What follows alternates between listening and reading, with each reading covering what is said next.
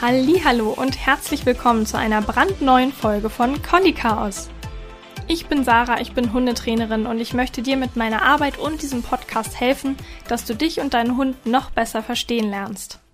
Ist es bei dir auch so warm? Also wir haben ja jetzt den 12. Mai und hier scheint die Sonne. Es gibt so ein richtiges Sommerfeeling. Ich war vorhin schon ohne Jacke spazieren. Also es fühlt sich wirklich richtig, richtig sommerlich an. Und es gibt ja dann meistens so zwei Arten von Hundebesitzern. Natürlich ist das auch vermischt. Aber es gibt die Hundebesitzer, die sich total darüber freuen, dass die Sonne scheint und dass man wieder draußen im Park sitzen kann, dass man an den Strand fahren kann. Und dann gibt es Hundebesitzer, die sich so denken, oh Mann, jetzt sind wieder so viele Leute unterwegs. Und das kann eben sein, wenn man als Mensch einfach lieber seine Ruhe hat und wenn man es lieber mag, wenn draußen nicht so viel los ist oder wenn man einfach einen Hund hat, der vielleicht ein Begegnungsthema hat mit Menschen oder Hunden und generell so ein bisschen reizempfindlicher ist, dann kann das natürlich auch schnell mal so eine Horrorsituation sein durch einen sehr, sehr, äh, ja, gut besuchten Park zu gehen oder an den Strand zu gehen und zu sehen, oh Mann, auf wirklich alle zwei Meter ähm, ist da jemand und das ja kann eben auch sehr stressig sein. Deswegen ist heute das Thema auch eigentlich ganz ganz gut dazu passend, denn ich möchte mit dir über Hochsensibilität sprechen. Ich möchte mit dir darüber reden, was das eigentlich ist und was das Ganze jetzt mit Hundetraining zu tun hat. Leider ist das Wort oft so ein bisschen negativ konnotiert.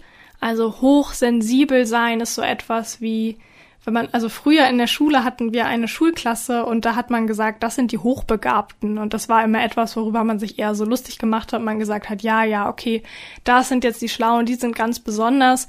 Und manchmal fühlt es sich auch so an, wenn man darüber spricht oder wenn man jetzt als Person sagt, ich bin hochsensibel, kann es eben sein, dass ähm, ja andere Menschen dazu sagen, ja, okay, du bist jetzt was ganz Besonderes.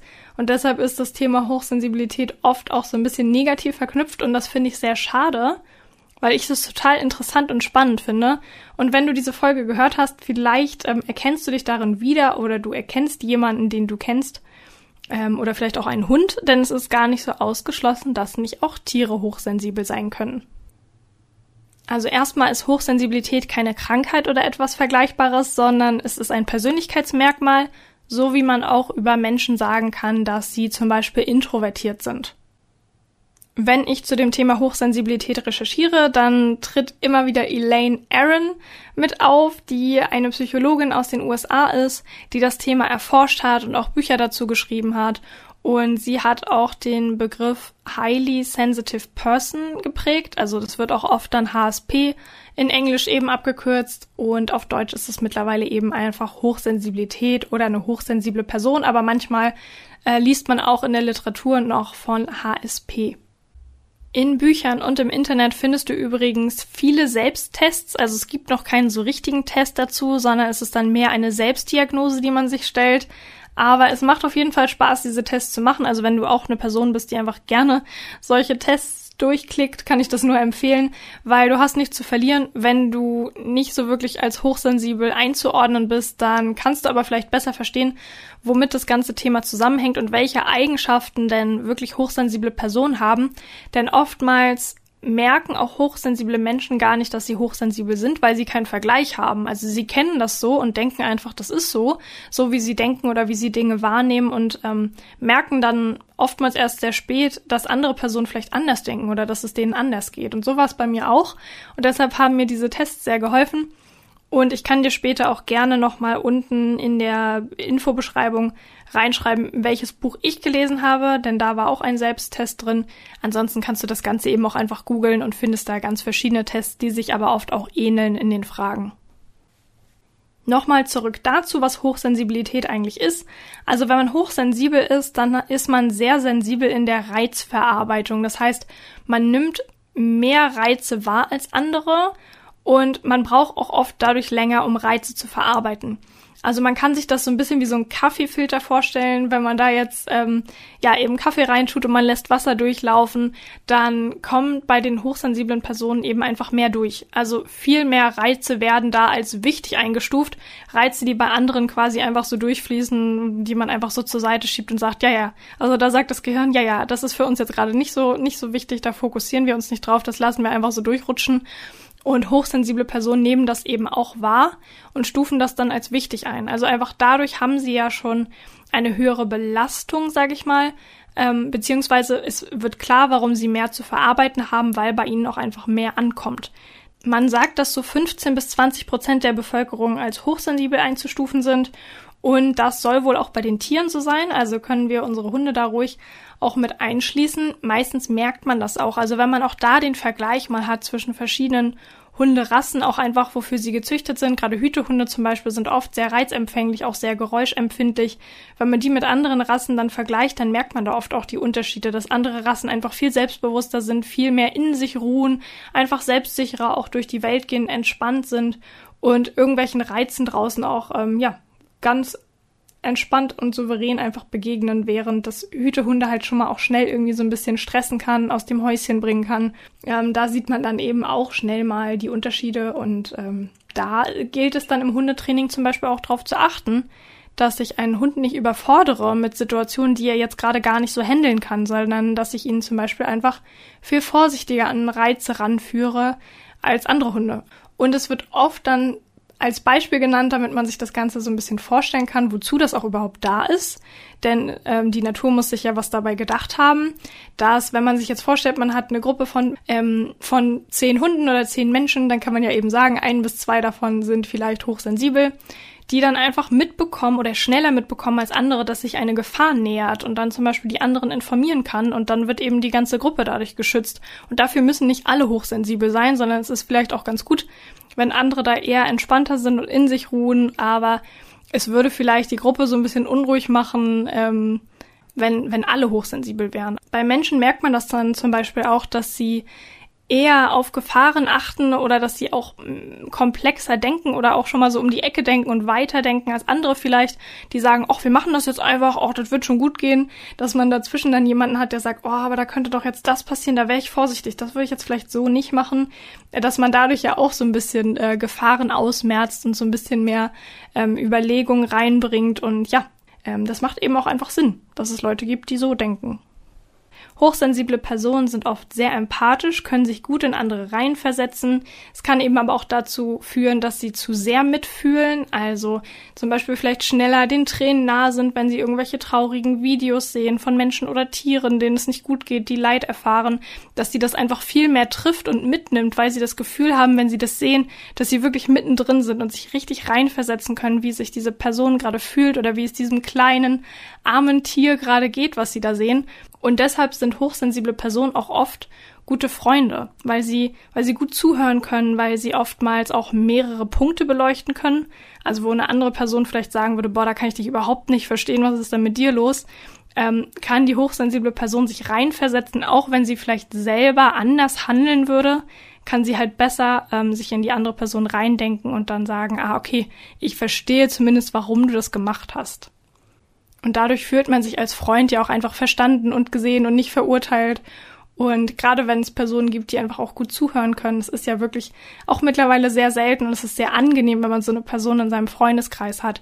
Also hieran siehst du auch nochmal, dass Hochsensibilität jetzt nicht immer nur eine Belastung ist, sondern eben auch wirklich eine, eine Gabe sein kann oder einfach eine, eine Eigenschaft, die man wirklich auch zu schätzen weiß und die man natürlich auch für sich nutzen kann. Wenn du das Thema spannend findest, dann lass mich das bitte wissen. Ich versuche diese Folge jetzt so ein bisschen kompakt zu halten, also ein bisschen Persönliches zu erzählen und auch so einen Überblick zu geben.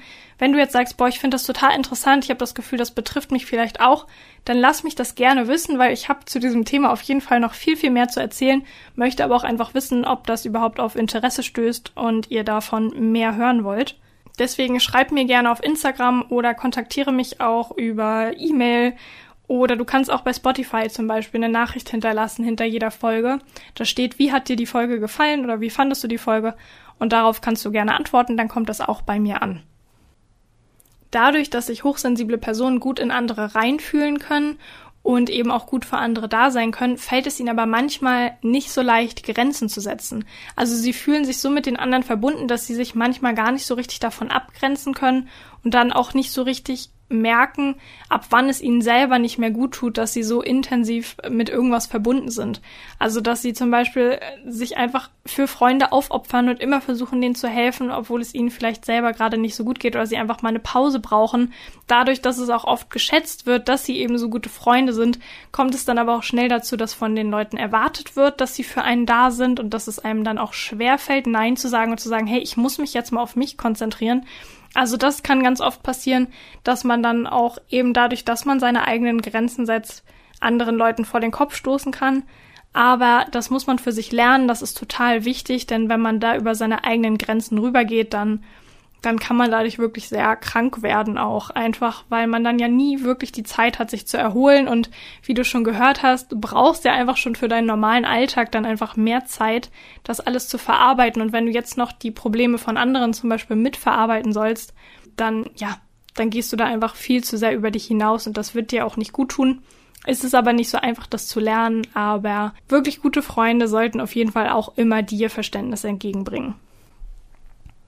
Ich merke das zum Beispiel, wenn ich mit anderen Leuten im Urlaub bin, dass ich dann einfach nach dem Erlebten, wenn wir irgendwelche Ausflüge machen, auch mit dem Hund, dass ich danach einfach eine Pause brauche oder so einen Mittagsschlaf brauche, einfach um mal so kurz runterzukommen und dann können wir gerne die nächste Aktivität starten. Und bei meinem Hund ist es zum Beispiel auch so, dass der sehr geräuschempfindlich ist und schnell überreizt ist, gerade wenn wir in belebten Umgebungen unterwegs sind, also im Urlaub irgendwo einen Stadtbummel machen, dann braucht er danach auch wirklich seine paar Stunden Pause, wenn nicht sogar einen ganzen Tag Pause. Also da darf man auf jeden Fall dann auch immer drauf achten. Und auch hier ist es wichtig, dass man da seine Grenzen kommuniziert. Sonst wird man am Ende einfach nicht glücklich, weil als überreizte Person ist man auch wirklich kein guter ähm, Travel Buddy. Und wo ich das noch oft merke, ist, wenn ich mit meinen Freunden tanzen gehe. Also wenn wir in den Club gehen, das passiert bei mir eher selten. Ähm, aber manchmal habe ich eben da auch richtig Lust drauf. Ich bin aber dann trotzdem meistens die Person, die als erstes wieder nach Hause geht. Einfach weil die vielen Menschen und die Musik, ähm, das wird mir irgendwann so ein bisschen zu viel. Also ich merke dann, das reicht mir jetzt. Ich bin dann grundzufrieden, denke mir so, es war ein schöner Abend, aber ich würde jetzt gerne nach Hause und ins Bett gehen. Und ich habe mit der Zeit auch einfach gelernt, wenn ich diese Grenze überziehe, dann irgendwann macht es mir keinen Spaß mehr und dann behalte ich auch den Abend nicht in guter Erinnerung. Und ja, das äh, kann natürlich auch nicht immer jeder nachvollziehen, aber äh, für mich passt das eben so und ich bin auch froh, dass meine Freunde das in der Regel auch so akzeptieren und eben schon von mir kennen. Also die Grundmessage aus dieser Folge ist jetzt einfach, dass du mal schauen kannst, ob du dich darin so wiedererkennst oder ob du vielleicht auch deinen Hund darin wiedererkennst, dass der sich manchmal empfindlicher verhält als andere Hunde und wichtig für den Punkt Hundetraining ist eben, dass wir hier als Menschen erstmal gucken dürfen, dass es uns gut geht, weil nur wenn wir auf uns selber achten und dafür sorgen, dass wir selber entspannt sind, genug Pausen haben und dass es uns gut geht, nur dann können wir auch wirklich ein guter Hundebesitzer sein oder auch dann erst können wir wirklich trainieren, wenn wir dafür überhaupt Kapazitäten haben. Und deshalb ist es da wirklich wichtig, dass wir auch unsere Grenzen bei unserem Hund nicht überschreiten, also dass wir uns zu sehr aufopfern, ach, ich muss jetzt aber doch noch mal irgendwie eine große Runde, obwohl ich eigentlich eine Pause bräuchte. Ne? Natürlich darf man seinen Hund nicht vernachlässigen, aber ich denke, du weißt, was ich meine. Manchmal sind wir dann einfach auch so, dass wir uns so sehr in unseren Hund reinfühlen, dass wir auch unseren Hund nicht enttäuschen wollen. Wir wollen, dass es unserem Hund gut geht. Und da kann es auch mal dazu kommen, dass wir unsere eigenen Grenzen überschreiten und dass das am Ende dann sozusagen backfeiert, also es feuert dann so zurück und ähm, das äh, führt dann eben auch nicht zu einem sinnvollen Ergebnis und auch nicht zu einer entspannten Mensch-Hund-Beziehung, sondern unser Hund leidet dann ja auch darunter, wenn wir genervt und überreizt sind.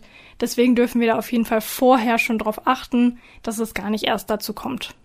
Dann lieber mal ein bisschen ruhiger machen, da hat der Hund auch Verständnis für. Wenn dich das Thema interessiert, kann ich auf jeden Fall noch mehr darauf eingehen, warum ich glaube, dass mein Hund auch ein bisschen sensibler als andere ist, woran ich das merke und wie ich damit umgehe.